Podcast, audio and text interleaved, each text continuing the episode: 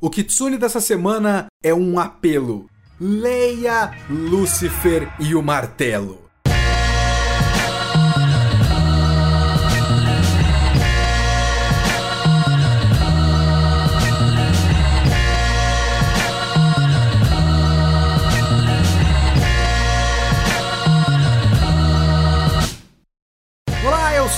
Sou o Leonardo Kitsune. O Kitsune da Semana é o meu podcast semanal para eu falar o que eu quiser do jeito que eu quiser. A ideia é que toda semana tem uma nova review diferente, que pode ser de qualquer coisa: anime, mangá, cinema, literatura, séries. Se eu vi, se eu li, eu quero falar, então é aqui que eu vou falar. Você pode mandar o seu e-mail para leo.kitsune@geekhere.com.br ou comentar esse podcast no site da Geek Here, www.geekhere.com.br. E também assistir as lives da gravação ao vivo desse podcast toda quinta-feira às 5 horas da tarde em twitch.tv/geekhere.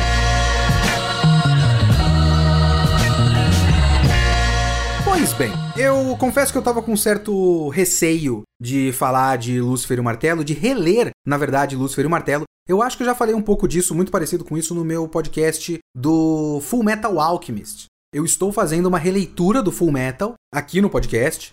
E esses dois são os meus dois mangás favoritos, o Full Metal Alchemist e o Lúcifer e o Martelo, Hoshino Samidare. E sempre bate aquele medo, né? Eu não sei se vocês têm um pouco disso, mas bate aquele Será que ele é tão bom quanto eu me lembro? E o Lúcifer e o Martelo ainda tem uma outra camada, porque muita coisa se fala de Lúcifer e o Martelo. A maior parte dessas coisas é verdade, principalmente as positivas. Por exemplo, se você pegar a versão brasileira do Lúcifer e o Martelo, a edição da JBC, eu trabalhei nela, né? Eu fico muito feliz de poder estar na JBC no momento que estava produzindo a versão brasileira do Lúcifer. Meu nominho tá lá em todos os 10 volumes, né? E no final do mangá, nas últimas páginas do último volume, tem uma introdução. E aí você olha o negócio e fala um prólogo, né? Fala, como assim prólogo e não epílogo desse mangá na última página do último volume? Aí o tradutor, o Kobayashi, grande Koba, abraço pro Koba, se estiver ouvindo esse podcast. Tá me ajudando muito, viu, Koba? Ele fala que essa é uma introdução, né, um, um prólogo, porque a ideia do Lúcifer e o Martelo, ou coisas que os fãs falam de Lúcifer e o Martelo, é que ele não tem 10 volumes.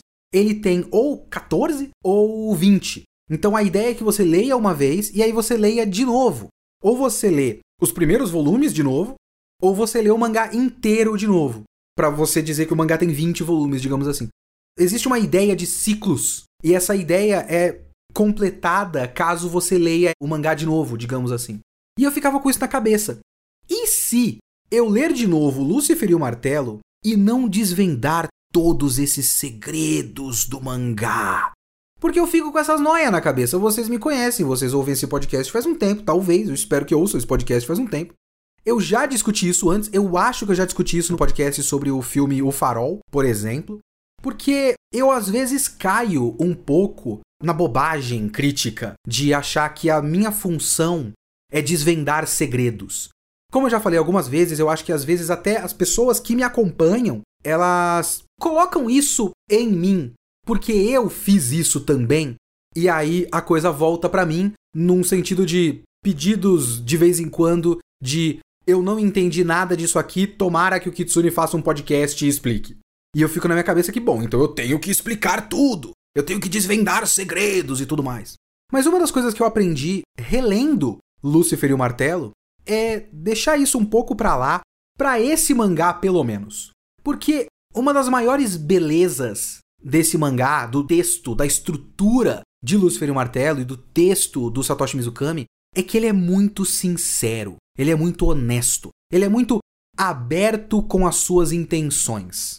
Não tem metáforas ocultas, não tem nada de tão críptico em Lúcifer e o Martelo. Não é assim que ele funciona. Ele tem uma ideia, ele tem uma mensagem e ela tá assim muito na sua cara. A ideia desse mangá é discutir o que é ser um adulto. Quando você deixa de ser criança e passa a ser um adulto e o que significa ser um adulto, o que comporta ser um adulto. Isso não tá no subtexto, isso tá no texto. Os personagens falam isso em voz alta, com frequência. repetem isso em voz alta com frequência. Então, para que que eu vou ficar fingindo que eu tô desvendando esse negócio? Se o negócio tá falando para você na sua cara tudo o que ele quer dizer. O que eu tenho que fazer aqui é explicar para vocês a minha admiração, a minha renovada e elevada, e aumentada admiração pela qualidade desse mangá. E como ele consegue dizer essas coisas de várias maneiras diferentes e criativas e divertidas e inteligentes. Então vamos lá. O que é Lúcifer e o Martelo? Lúcifer e o Martelo é um mangá seinen. Ele foi publicado entre 2005 e 2010 na revista Young King Hours. Tem 10 volumes, completinho, fechadinho. O Satoshi Mizukami é um autor muito querido pelo pessoal mais cult, digamos assim. O Lúcifer e o Martelo é um mangá cult, um mangá, um clássico cult. Tipo, se você é um leitor de mangá que sai do mainstream, um dos primeiros que você vai acabar lendo vai ser o Satoshi Mizukami. Vai ser o Lucifer e o Martelo, vai ser o Sengoku Yoko, que eu nunca li, vai ser o Spirit Circle, que eu tenho que tomar vergonha na cara e terminar de ler, que dizem que é melhor do que o Lucifer e o Martelo, e do pouco que eu li, eu vi o potencial para ser melhor que Lucifer e o Martelo, sim, tá lá. Mas enfim, se você pegar num iceberg de tudo que é underground no mundo dos mangás, Satoshi Mizukami não vai estar no fundo do mar, mas vai estar ali abaixo da superfície, um pouco mais para baixo. E é mais ou menos importante que ele seja um seinen, porque é muito interessante ele ser um mangá para adultos, sobre ser adultos e que empresta elementos de mangá de criança, do shonen de luta. Porque outra coisa que falam muito de Lúcifer e o Martelo é que ele é uma homenagem ao shonen de luta. E ele é. Eu acho que se alguém disser que ele é uma desconstrução do shonen de luta, eu acho que não. Ele não tá desconstruindo, ele tá de fato homenageando, pegando elementos emprestados para dizer coisas a partir disso e dizer, olha como é legal. Ele não é o Watchmen pegando o gibi de herói e falando, outro, isso é uma bobagem do cacete, hein? Ele é um mangá que pega o Naruto e fala, oh, Naruto é da hora, né? É isso que ele está fazendo. E isso é legal. Vamos lá, ela é a história de Yuhi Amamiya, é um moleque, Ed, no começo da faculdade, ele tem uns 18 anos de idade, traumatizado pra cacete pelo avô dele. O avô dele literalmente acorrentava ele no porão para isolar ele do mundo. O avô dele ficou traumatizado com a morte do filho, que é o pai do Yuri. O pai do Yuri era um investigador de polícia e o parceiro dele matou ele em serviço porque o parceiro dele secretamente era um traficante de armas e o pai do Yuri pegou essa operação de armas e o cara foi lá e matou o pai do Yuri. A lição que o avô dele tirou disso, desse momento de tristeza, foi que você não pode ter amigos. Ele acorrentava o moleque no porão e repetia incessantemente por 10 anos, parafraseando aqui: não faça inimigos, eles vão apunhalar o seu coração, não faça amigos, eles vão te apunhalar pelas costas. Todo mundo, eu, você e todo mundo é escória. Então, a lição que ele quis ensinar pro neto dele é: se isola, nunca se abre com ninguém, todo mundo é lixo. Se você se abrir com qualquer pessoa, essa pessoa vai te fuder. O moleque cresceu ouvindo isso, o moleque cresceu todo errado da cabeça. Eis que chega, e essas são talvez as melhores três, quatro primeiras páginas de um mangá que eu já li na minha vida. Eu amo essas primeiras páginas do Lúcifer e o Martelo. O moleque acorda do nada, tem um lagarto em cima dele e o lagarto fala. E o lagarto fala um bagulho absurdamente absurdo, que é: Olá, Yuhi, eu sou Noi Crescent. Você foi escolhido para ser um cavaleiro da Ordem dos Cavaleiros das Feras. Sua missão é proteger a princesa contra o feiticeiro do mal que quer destruir a Terra. E aí o moleque olha isso e fala: Não. Por que, que eu vou proteger a Terra? Pelo amor de Deus. E aí ele vai, tipo, esse momento pode ser considerado até uma pequena desconstrução do shonen, mas é até interessante que o momento em que o moleque é um moleque prepotente, Ed, seja o momento em que ele acha que ele tá desconstruindo histórias sinceras para crianças. Que é tipo, por que, que você vai colocar o peso de salvar o mundo nas costas de um moleque universitário? Nem tem cabimento, eu nem tenho capacidade para isso. É uma missão muito grande, é uma missão planetária. Por que, que eu tenho que fazer isso? Até que ele conhece a tal da princesa que ele tem que proteger, que é a Samidare, que está no título original do mangá, Hoshi no Samidare. E quando ele acha que ele tem que proteger a princesinha, a princesinha chega para ele e fala: Não, eu não quero proteger a Terra. Eu quero destruir a Terra. Eu quero destruir aquele martelo, o Biscuit Hammer, o Lucifer and the Biscuit Hammer, ela é Lucifer. E existe o Biscuit Hammer. Eu vou destruir o Biscuit Hammer porque quem vai destruir a Terra sou eu. Ou seja, o título em inglês do negócio são as duas coisas que querem destruir a Terra: a Lucifer e o Biscuit Hammer. E o moleque olha para isso e fala: opa, opa, opa, opa, aí sim, aí é da hora. Eu vou proteger essa mina porque essa mina quer as coisas que eu quero: destruir tudo que existe. E a partir daí você vai conhecendo todo o resto da Ordem dos Cavaleiros e a história vai se desenvolvendo a partir disso. Numa guerra de três frentes, você tem o feiticeiro, que vai criando os inimigos, porque é um joguinho, né? A gente vai aprendendo ao longo da história que é um joguinho, jogado entre forças muito maiores do que esses humanos escolhidos para serem os cavaleiros. Você tem o feiticeiro que cria os bonecos de barro, que são golems, inimigos que ele vai lançando contra os caras, que são quase invencíveis. Você tem os cavaleiros das feras, que são 12 no total, cada um com seu animalzinho. Você tem o primeiro que é o lagarto, mas depois tem corvo, gato, cobra, louva-a-Deus, tartaruga, galo, peixe-espada, etc, etc. Todos eles falam. Menos o corvo. Hum. E você tem a terceira frente, que é a Lúcifer e o seu fiel escudeiro, o Cavaleiro de Lagarto, que é o moleque, o Yuri. O próprio lagarto, o Noi, não gosta muito dessa ideia. Ele fala, não, pelo amor de Deus, você tem que salvar a Terra, moleque. Enfim, é assim que a história se desenvolve. Estruturalmente, o Lúcifer e o Martelo não é muito complexo. Ele é muito inteligente, ele é muito redondinho, muito eficiente em tudo que ele quer fazer. Mas ele não é complexo. Ele é até muito direto ao ponto. Mas assim, das coisas que se falam de Lúcifer e o Martelo, uma delas é que o começo é meio chato. Tem uma certa quantidade de pessoas que larga Lúcifer e o Martelo no começo. E eu entendo. Não concordo porque eu não acho o começo de Lúcifer e o Martelo chato. Eu acho ele muito bom, muito interessante, mas claramente a história se abre quando o elenco se abre. Porque é muito importante o fato de ter um elenco grande, o Lúcifer e o Martelo. Ele é um elenco pequeno comparado com outros shonens de luta, por exemplo. Obviamente que ele não tem um elenco do tamanho do Naruto, do tamanho do bizarramente gigantesco elenco de One Piece, por exemplo. Mas é um elenco mais ou menos grande ali. Você tem 12 cavaleiros, 12 animais. A Samidare, a irmã da Samidare, o Animus, que é o feiticeiro, a Anima, a rival do feiticeiro. Tem, tem uma certa quantidade de gente ali. Só que no começo, você tá preso no Yuri. E é difícil ficar preso no Yuri. Porque no começo, o Yuri é propositalmente chato pra caralho. Porque o que, que é o Yuri?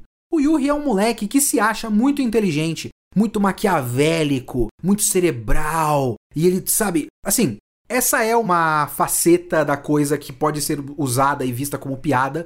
Claro que ela vem dos traumas do moleque, ele se achar o Peak Blinders frio e calculista vem muito do fato de ele ter sido martelado na cabeça dele que ele tem que ficar isolado de todo mundo. Mas um efeito disso é que é meio chato acompanhar esse moleque no começo. E no começo, só tem ele. Tipo, por um volume inteiro, você tem três personagens que importam, que é o Yuri, o Noi, o lagarto, e a Samidare, a menina que é a princesa.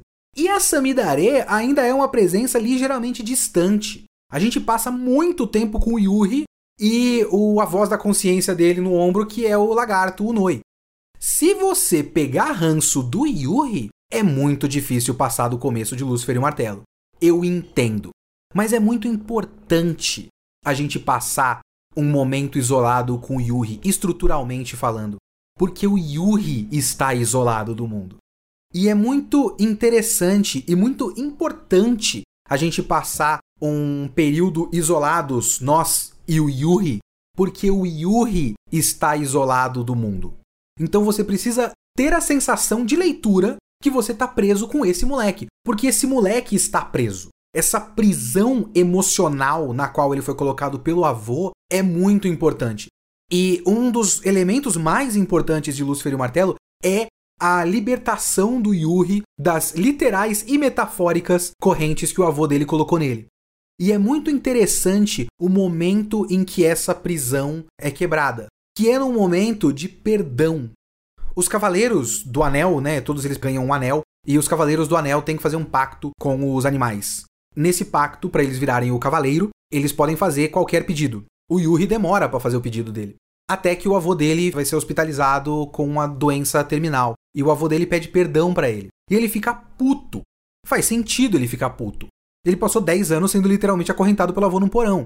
Aí o avô dele vai lá, passa 10 meses com a prima e tá tudo bem. E ele fica puto com isso. Tipo, é um momento que o Yuri fala coisas que faz muito sentido. Tipo, quer dizer que 10 meses lá com a Koichi, que é a prima dele, e você tá curado? E tá tudo bem? E apagou tudo isso que você fez comigo? Que merda é essa? Ele fica puto.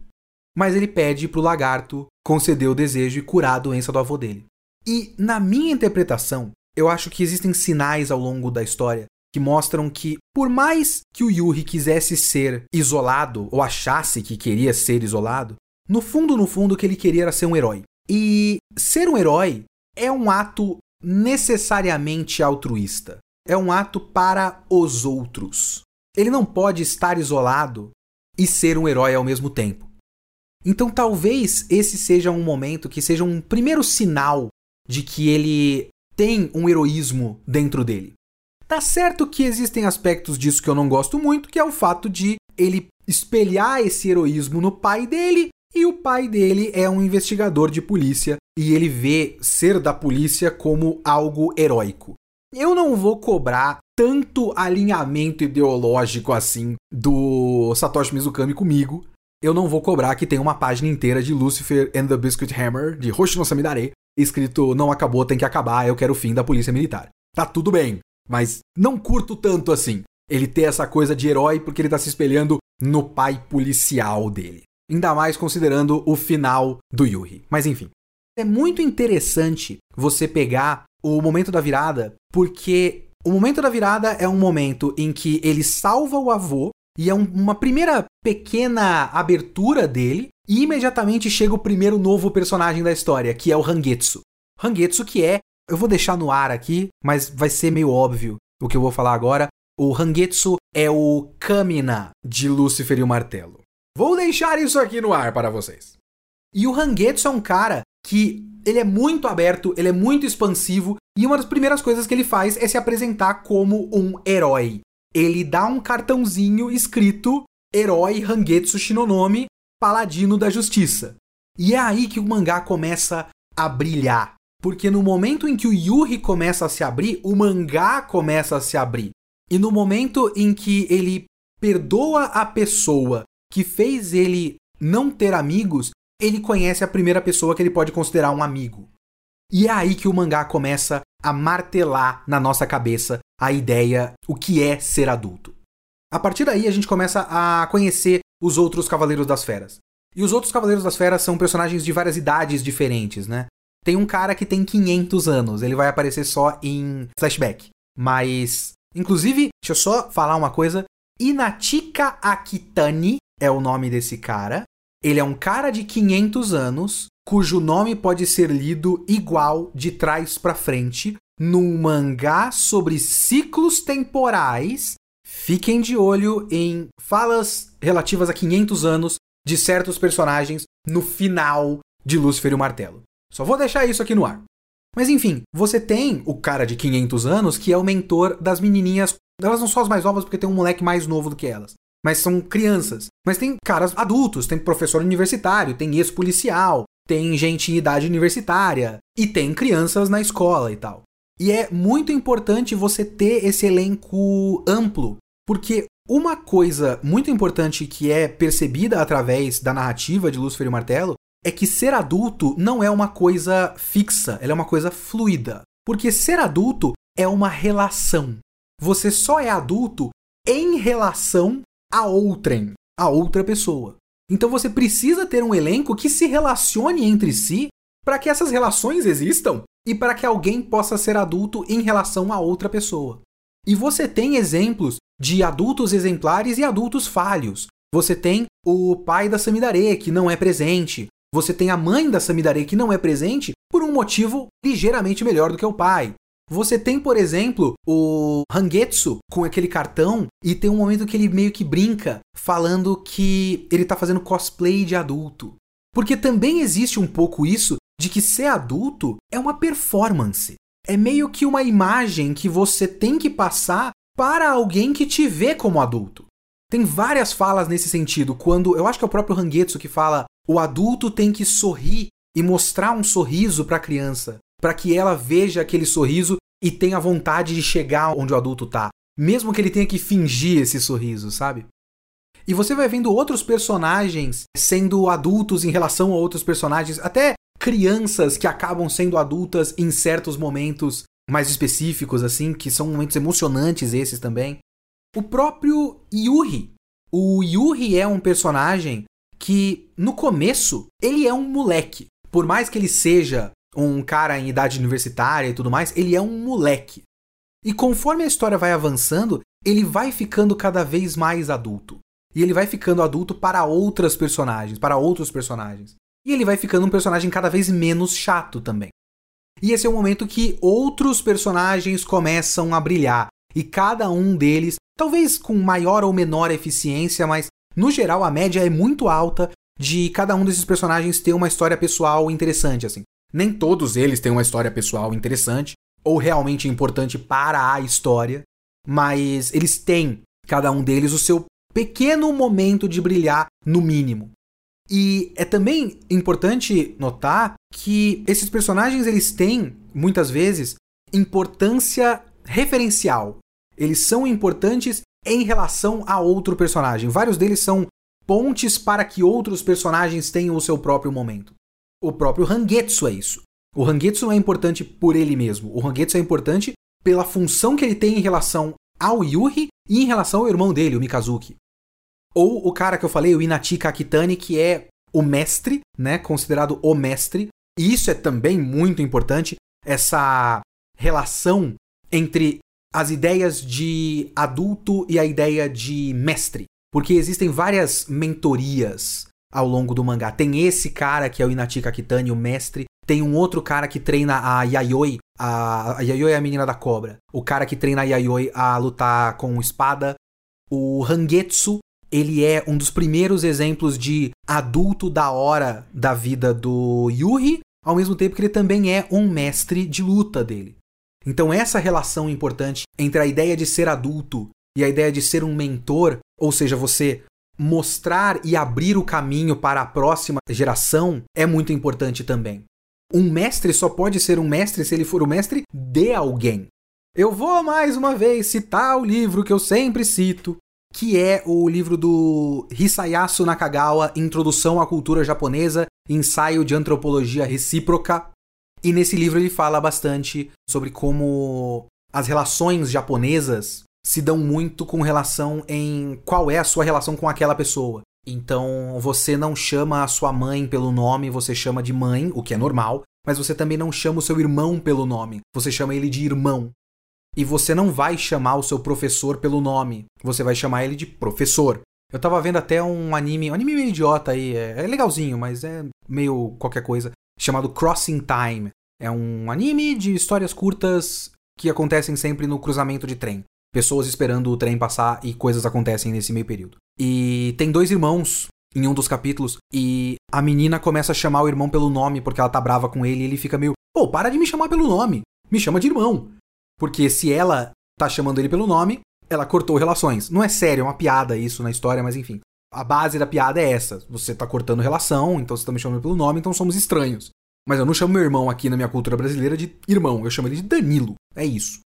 Mas enfim, você também tem outras histórias ali no meio que são muito bonitas, que são essas histórias que existem apenas nessa relação, assim. O Taroku Sakabe é um personagem muito bonito, muito heróico, ele é talvez o maior herói de Lúcifer e o Martelo.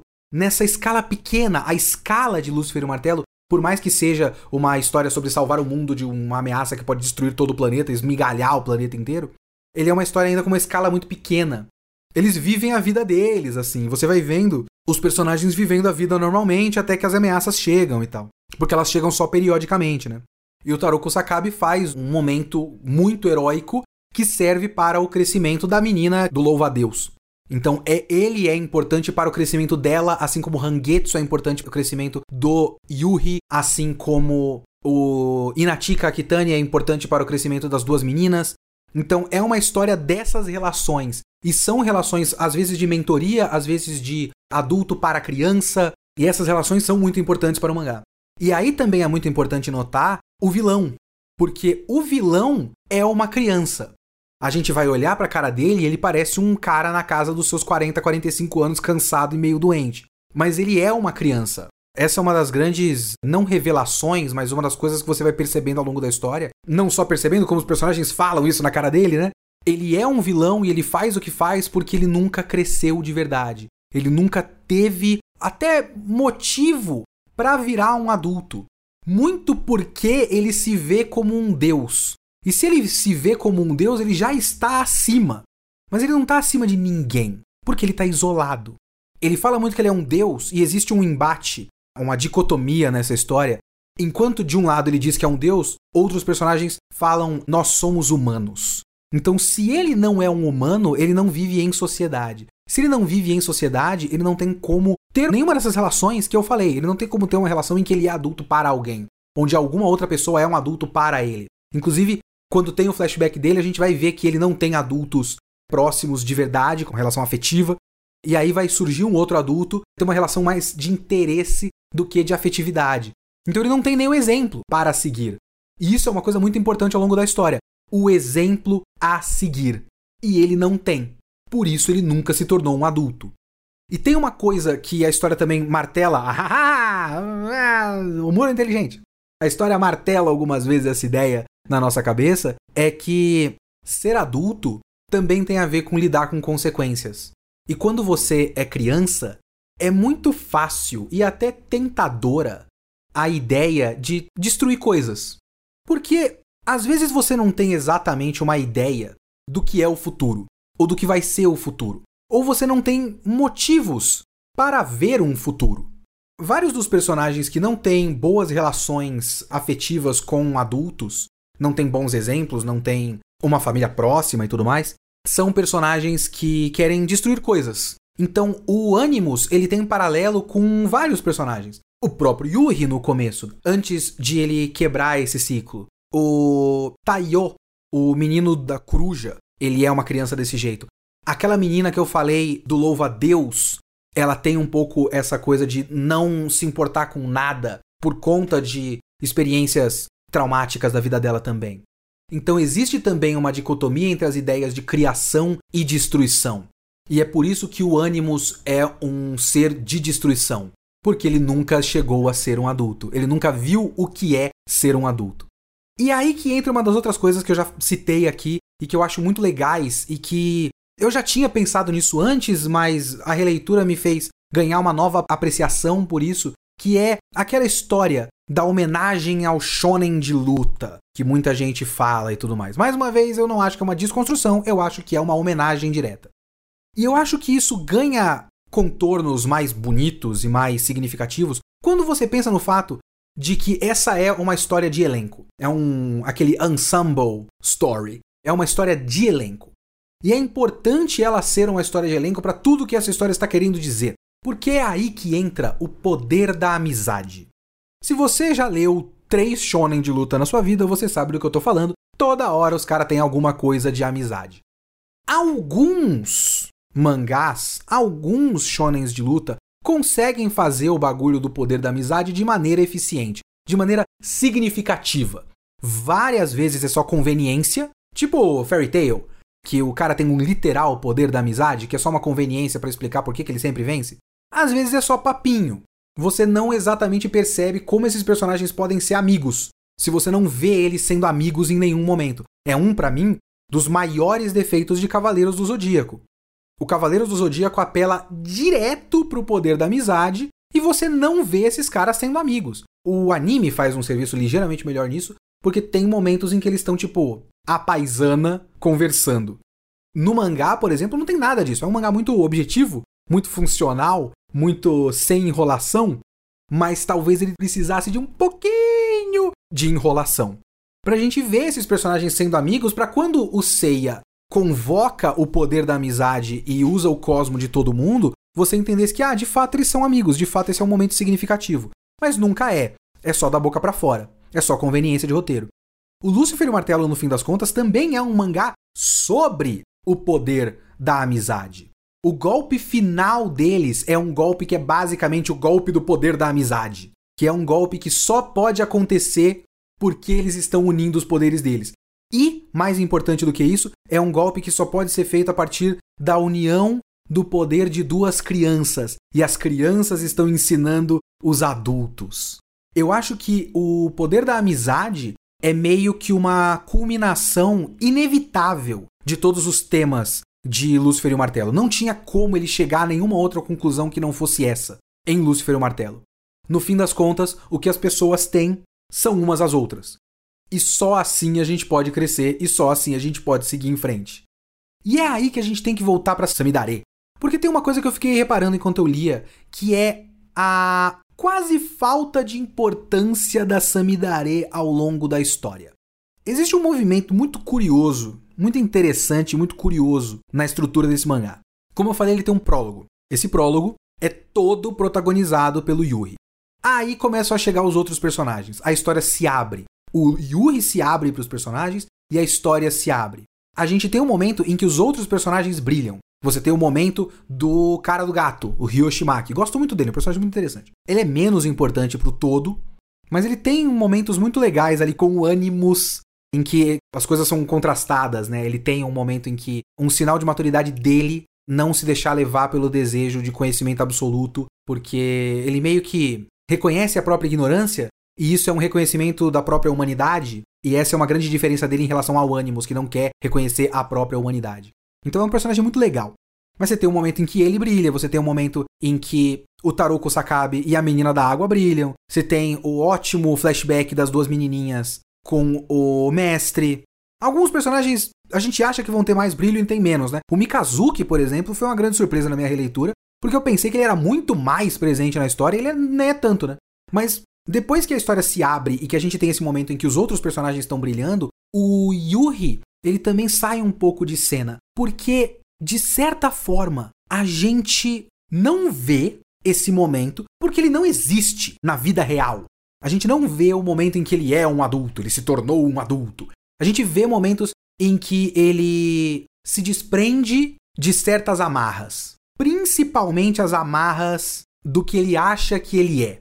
Porque ele é um cara que acha que ele é, como eu já falei, muito frio e calculista Peaky Blinders. Mas os momentos em que ele realmente se liberta são os momentos em que ele aceita chorar, os momentos em que ele se solta e pensa menos. Ele só consegue usar as técnicas do Hangetsu quando ele passa a pensar menos e se jogar um pouco mais intuitivamente nas coisas. Então esses são momentos em que você está vendo pequenas quebras, mas elas são incrementais, elas não são um momento chave em que tudo vira e tudo mais.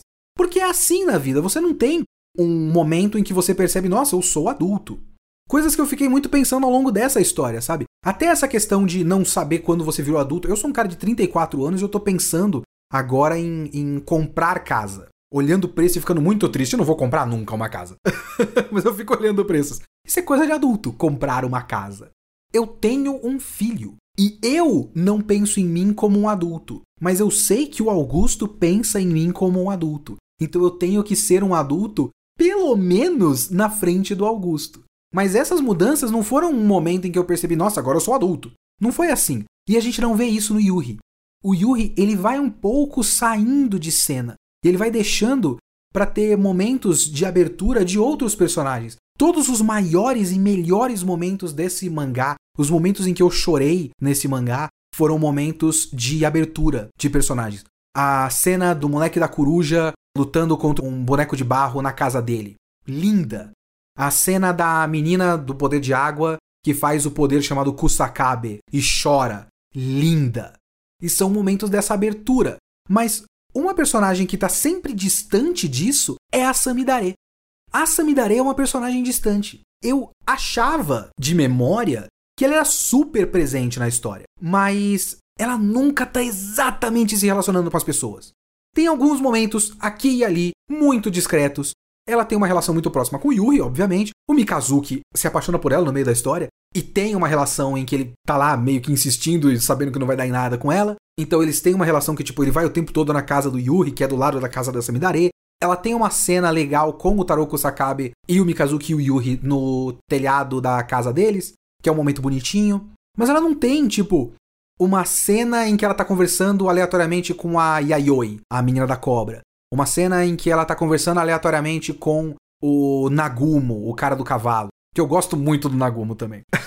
a cena em que o Nagumo, antes da gente saber o flashback dele, né? Que o, o, Nagumo tá lá, ele se prontifica a fazer isso, se prontifica a fazer aquilo. E aí os caras falam, não, mas você não, não vai tomar tempo demais de você? Você tem o seu trabalho e tal. E ele fala muito sério, não tem problema, eu sou desempregado. E eles olham e falam, nossa, mas ele falou de um jeito que parece muito legal, mas ele acabou de falar que ele é desempregado, né? Essa cena é muito engraçada para mim, muito engraçada. Eu gosto quando essas coisas são quebradas, inclusive, né? Essa é uma cena de você ver um cara que ele passa uma confiança, ele é um cara confiável. E ele chega e fala: "Eu sou desempregado". E ele tem umas coisas meio infantis, porque ele é o cara que tem um cavalo, né? E por mais que todas as outras pessoas que não estão envolvidas na guerra não possam ver os animais, os animais são físicos. O Yuri pega o Noi pelo rabo várias vezes e joga para longe ao longo da história. Então, eles são físicos. O Nagumo quer muito montar no cavalo, é o Dance Dark, o cavalo. E o cavalo fala: Não, não vai montar em mim. São coisas que vão sendo construídas para uma recompensa depois e é maravilhoso quando acontece. Agora, o próprio cara de 500 anos, o Inachi Akitani, ele tem uma cena para mim que é hilária. Que é, tipo, ele é um cara que tem o dom da clarividência, né? Ele vê o futuro e tudo mais. E ele é basicamente imortal. Ele não sabe quando ele vai morrer. Viveu 500 anos, ele não sabe exatamente porquê, mas ele é imortal. E ele sabe tudo o que vai acontecer no futuro dele. Então ele sabe que um dia um peixe-espada voador vai falar com ele. Só que quando ele vê o peixe-espada, ele toma um susto. Fala, meu Deus, o peixe-espada! O peixe-espada, desculpa, eu não queria te assustar. Ele fala, não, não, tudo bem. Eu sabia que o peixe-espada ia falar comigo, eu vi isso no futuro. Mas é que ver na minha frente é muito diferente, né? Eu dou muita risada nessa cena. Mas enfim, o que eu tava falando é que a Samidari não tem cenas em que ela tá conversando com outras pessoas, e essas cenas acontecem com outros personagens. Tem as cenas em que. Acho que tem, um, tem um, um, trio aleatório que é formado uma vez quando eles vão comer lamen. Que é, acho que o Yuri, o menino da coruja e a menina do galo. E acho que o próprio Noi olha para isso e fala: Nossa, mas que grupinho aleatório que se formou aqui. Não tem menor sentido essas três pessoas juntas. Mas acontece com frequência. E com a Samidare, não. Mas faz sentido, porque todo o clímax da história é em relação a Samidare. É muito interessante quando, como você percebe que essa história tem três frentes, num certo momento uma dessas frentes é vencida. Sobra a outra. E aí a história, depois de ter uma conclusão, ela tem uma segunda conclusão. Só que ela não é exatamente uma conclusão de trama. Ela é uma conclusão emocional, uma conclusão de arco narrativo, emocional, psicológico de um personagem que é a Samidare.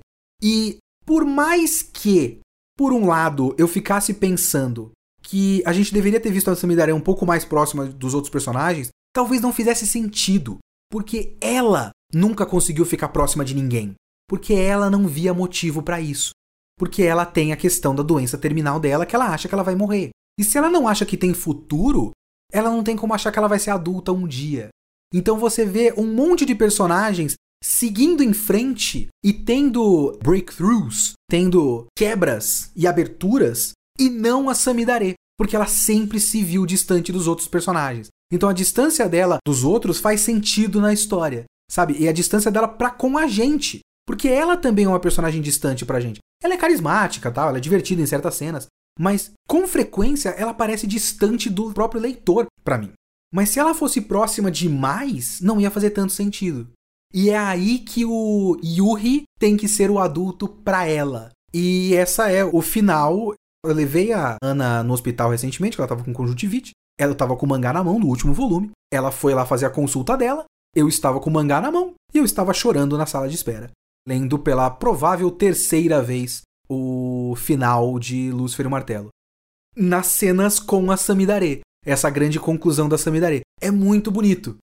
E ainda mais, além disso, é o fato de que essa história tem um epílogo gigantesco. O próprio autor fala na página final lá do mangá, no textinho dele de despedida, falando: é, normalmente os epílogos, que são aqueles negócios de o que aconteceu com esse personagem depois da história, são um pouquinho mais curtos e o meu ficou muito grande. Desculpa. Mas faz sentido, porque muito dessa história é uma história sobre seguir em frente. Então a gente precisa ver o que deu com esses caras no futuro. Inclusive, Pequeno aviso de spoilers aqui, se você não leu o mangá. Eu já falei muito do final, mas eu deixei mais ou menos vago. Mas aqui. Pule para 40 minutos e 44 segundos. Eu tinha esquecido do final. Eu só lembrava que ela tem uma doença terminal e que, assim, depois de tudo isso, ela vai perder os poderes da ânima e ela vai morrer, né? E eu fiquei na minha cabeça, será que ela morre? Eu não lembrava direito. E eu fiquei pensando que faria sentido se ela morresse, né? Tipo, na lógica da história. Mas eu acho que não faria sentido na mensagem toda da coisa. Porque entre as muitas coisas que Lúcifer e o Martelo fala sobre crescer e sobre como aprender lições faz você crescer, sobre como passar por dificuldades e saber que vai haver um futuro e por isso pensar em um futuro e trabalhar em direção àquele futuro é o que faz a gente ser um adulto. Então não fazia muito sentido ela simplesmente morrer e nunca poder ter a chance de brigar pelo próprio futuro, sabe? Então é legal, eu acho que é bom que ela não tenha morrido. Inclusive, essa parte que eu acabei de falar, que talvez você tenha pulado porque era o spoiler, mas não vai ser importante porque eu vou falar agora, mas enfim. Falar o que eu acabei de dizer na parte dos spoilers me fez pensar num vídeo que eu assisti recentemente de um canal chamado We're in Hell. É muito irônico que seja um canal chamado Nós Estamos no Inferno sobre utopianismo. E é uma defesa do pensamento utópico. E uma coisa que ele fala é que não é você viajar na maionese e pensar em coisas bizarras e tudo mais. É a ideia de que a gente tem que pensar em como as coisas deveriam ser, em como o mundo deveria ser, para aí a gente brigar por esse futuro. A gente tem um objetivo claro, sabe? Em vez de ficar, e isso são coisas que a gente acaba pensando muito nesses tempos em que vivemos aqui no Brasil, de 2013 pra cá, vai, de a gente olhar a nossa volta e falar, mano, não sei o que fazer, não sei como vai ter jeito nessas coisas. E a gente não pensar dessa maneira, a gente pensar em existe um mundo ideal, existe uma maneira de a gente fazer as coisas chegarem nesse ponto, vamos trabalhar para que a gente consiga chegar nesse ponto. E Lúcifer e Martelo é muito sobre isso. É muito sobre personagens, aqueles personagens que têm uma ideia de futuro e aqueles personagens que não têm uma ideia de futuro. E se você não tem uma ideia de futuro, para que seguir em frente? Mas você só pode ter uma ideia de futuro se você olhar para alguém que já está no futuro. E é aí que é a função dos adultos. É a função de olhar para alguém que chegou a algum lugar e pensar: talvez eu consiga chegar nesse lugar também. Então eu tenho algo, um ponto de referência para chegar. E é muito curioso, agora pensando, o quanto Lúcifer Martelo é um mangá esperançoso, um mangá bonito, e o quanto eu gosto dele, sendo que ele não tem absolutamente nada a ver com nada que eu acredito. Nada, nada, nada. Porque, como eu já falei, o Yuri é um moleque Ed que se acha frio e calculista. Ele é muito parecido com o que tem de pior nos animes hoje em dia. O Yuri é basicamente o herói do escudo. Ou, basicamente, o que a molecada que gosta do herói do escudo acha que o herói do escudo é e acha muito legal ser. Só que Lúcifer e o Martelo é uma história sobre deixar de ser isso.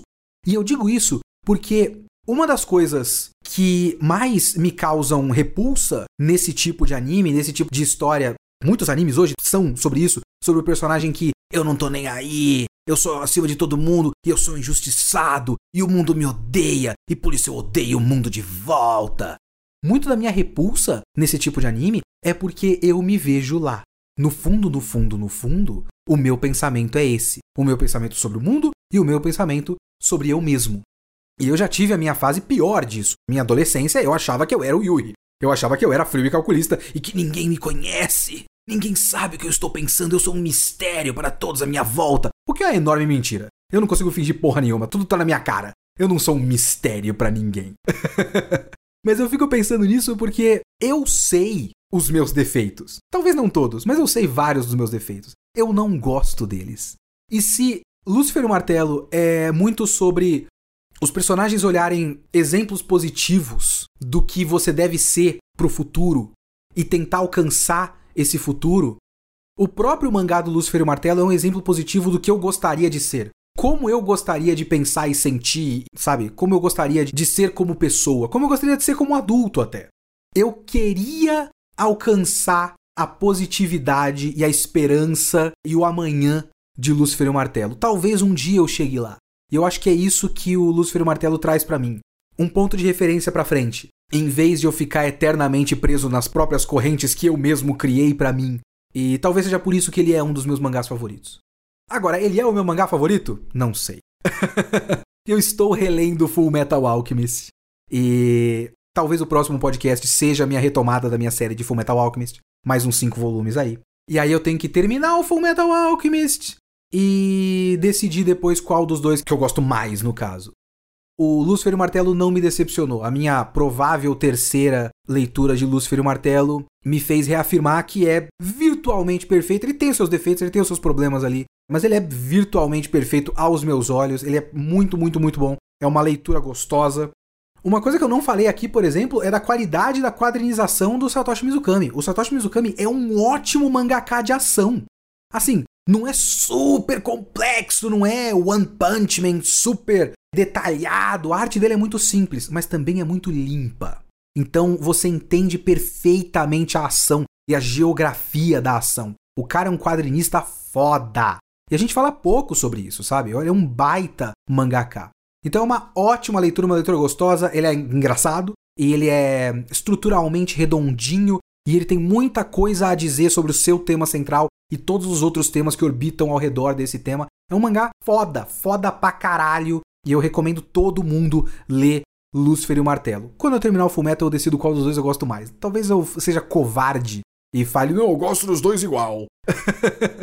Mas é muito, muito, muito bom. Leiam Lúcifer e o Martelo. Pois bem, vamos para os e-mails e comentários do Kitsune da semana retrasada. Tive que pular uma semana, peço desculpas. Que foi sobre 8686. Deixa eu ler um e-mail aqui do Bruno Garofalo, que ele falou: ó, gostei de ouvir esse episódio, porque ele ajudou a encaixar mais ou menos 86 no espaço correto que ele deveria ocupar na minha cabeça. Muito da minha experiência de assistir anime vem dos meus sentimentos, que vão do massaveísmo do auge de uma luta em um shonen de lutinha até o derretimento total e completo do coração amanteigado, como é o caso, por exemplo, da cena do reencontro do fim da temporada 2. O finalzinho, como eu falei no próprio podcast, eu gosto daquele reencontro, é bem emocionante mesmo. Foi isso que me fez gostar muito desse anime. Achei que dentro de perspectivas específicas e sem olhar muito de forma racional, o drama funciona bem e é bem trabalhado. E consigo citar exemplos em que isso acontece. A perda dos companheiros por parte dos 86, como o cara que almoçou com você hoje mais cedo não voltou para casa. E se você for o Shin, pior ainda, porque você provavelmente teve que dar o golpe de misericórdia nele. É um dos principais. A própria degradação mental do Shin, que quase foi assassinado pelo próprio irmão, o que sobrou da família dele, e foi parar num limbo. Vou abrir um parêntese nessa em específico. Essa relação funciona muito bem para construir a metáfora dele. Por um lado, ele foi rejeitado pelo mundo por ser um 86, e aí em sequência pela questão do trauma dele, fazendo com que ele buscasse se agarrar em um único sentimento confuso que a gente não sabe muito bem se é vingança ou redenção. Por outro lado, essa rejeição dele, até pela própria morte, criou o poder que faz a vida do cara ser nada mais, nada menos do que uma grande merda. Imagina ficar ouvindo vozes dos milhares de pessoas mortas o tempo todo. Então, apesar de ter achado bobo quando ele fica com carinha de psicopata, eu também entendo que em algum momento isso funciona como parte da caracterização dele. Ele é isso, uma máquina de seguir em frente enquanto alimenta e é alimentada pela própria obsessão. Eu concordo com tudo isso. E aí tem a questão da Lena, que realmente pega uma empatia pelos 86 e quer mudar o sistema para eles não serem mais obrigados a lutar. Dá pra ver que às vezes ela sofre e eu coloco minha cara a tapa aqui para arriscar o seguinte: talvez ela só tenha se preocupado tanto por uma questão de romance adolescente, do cavaleiro sem rosto, ou sem cabeça, se você preferir, e esse também foi um dos motivos porque ela foi tão longe. Tem o elemento de romance eu sempre acho bobo em 86, viu? Voltando ao e-mail, talvez ela tenha descoberto um amor ali dentro, numa releitura boba de Romeo e Julieta. Não sei, mas eu não tenho um pingo de vergonha na cara e sempre torci pelo encontro. É porque tá lá, né? A história trabalha essa expectativa. Ou será que eles vão ficar juntos? Ou tem um romancezinho bobo, adolescente meio bobo ali. Quando a gente chega na segunda temporada é que acontece a primeira farofada que me incomodou. Eu não consigo entender porque a Frederica existe. Eu falei pouco da Frederica. Mas a Frederica é uma personagem muito merda. Voltando no e-mail aqui. Por que alguém pensou que ela seria uma boa ideia? Em vez de dilatar um pouco mais a questão do Shin com o irmão, adicionando mais alguns elementos complicadores ou de algo que fosse, ela é um arquétipo chato e, como você bem pontuou, muito didático. E a questão dela com o cavaleiro dela, com o poder dela, que não foi justificado ainda, ele coloca uma interrogação aqui. E com o próprio Shin me soa como encher demais a linguiça. E encher a linguiça com papelão. O e-mail segue aqui, mas muito obrigado, Bruno Garofalo. Vou ler uns comentários aqui, porque senão fica muito longo, mas muito obrigado por sua mensagem aqui. Deixa eu ler uns três comentários muito brevemente aqui do site. Um deles é maravilhoso. E eu fico feliz pela confiança. É o Rossetti Quirino falando: qualquer pessoa que falasse nazista do bem no início de um podcast, eu iria parar de ouvir na hora. Mas o Kitsune não é qualquer pessoa. Muito bom episódio. Muito obrigado. Eu espero. Eu arrisquei nessa piadinha, é, mas eu espero que as pessoas tenham entendido como a, a crítica que foi. Vamos lá, tem o Diogo T aqui, que falou, deixou uma observação sobre a amiga da Lena, a Annette. Ele colocou uma interrogação, eu também não lembro o nome dela. Uma vez eu ouvi uma interpretação sobre ela muito interessante, que não peguei enquanto assistia, que ela era uma criança que brincava com o Shin, que a família... É, tinha isso. Que a família dela tinha relações com os 86, e que por isso ela era ignorada pelos outros. Tem até uma cena em que ela briga com o Shin. Isso também tem relação com os relacionamentos dela, que nenhum jovem quer ser namorado ou casar com ela, e que por isso são sempre os velhos ou muito novos que tentam algo com ela. Acho que por isso ela sempre criticou o idealismo da Lena. No fim, ela acaba sendo a única amiga dela, e sabendo das consequências de se relacionar com os 86, ela sempre desincentiva a amiga. Logo, não acho que seja exatamente essa culpa. Até por isso, ela vai junta para Jihad. Ah, e eu caminhei na sua teoria de que na verdade a legião era criada por Sam Magnolia. Aqui em casa eu cheguei a teorizar para os amigos que moram comigo que se Sam Magnolia criar uma estrutura para matar todos os 86, eles podem não ser culpados pelo genocídio. Por fim, sobre o contexto político e opressão racial, concordo que de fato se distanciou da narrativa, mas não acho que o contexto desaparece.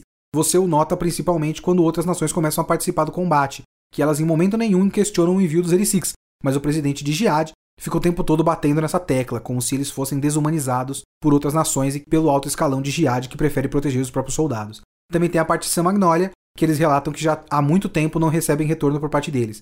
E não fica claro que essa falta de retorno foi causada pela destruição ou se isso já acontecia desde a formação da nação, que eles não mantinham contato com os outros por causa da questão dos 86.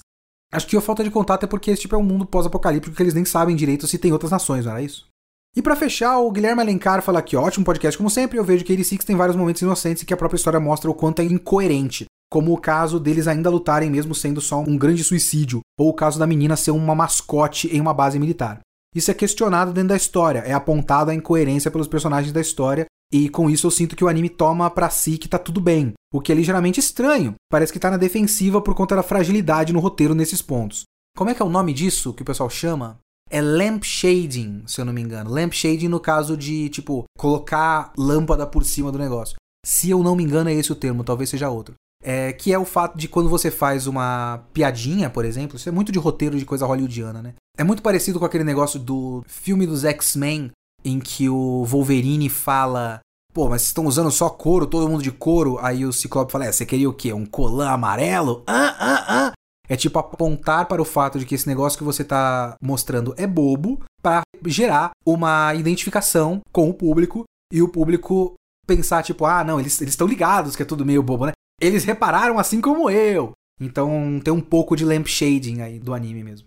Vamos lá. Adorei a primeira temporada, mas a segunda eu senti aquilo que você falou. O anime se torna repetitivo, tanto na dinâmica das coisas como nos diálogos. Ouvimos que a nova nação jamais deixaria jovens irem para o campo de batalha. Umas 10 vezes, aparentemente cada personagem adulto da história diz isso para o núcleo principal e às vezes até o próprio núcleo principal. E muitas vezes nessa segunda parte sinto que há cortes na história onde eu sinto a sensação que eu deveria ter visto algo antes do que estou vendo agora, mas não vi. Parece que aceleraram o ritmo para chegar no combate e no combate entregar mais do mesmo. Mas tirando isso, adorei. tirando essas bosta, adorei. animação linda e se quem assistir engajar em um trabalho de análise mais profundo, dá para tirar muitas coisas construtivas da temática abordada. É isso, meu lindo, forte abraço. Muito obrigado, seu Guilherme. Muito obrigado a todos que mandaram e-mails e mensagens para leo.kitsune@geekhere.com.br ou no site www.geekhere.com.br.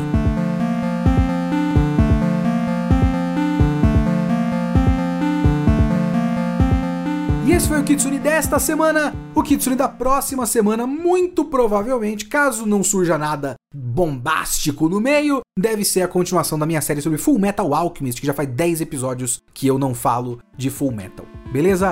Falou!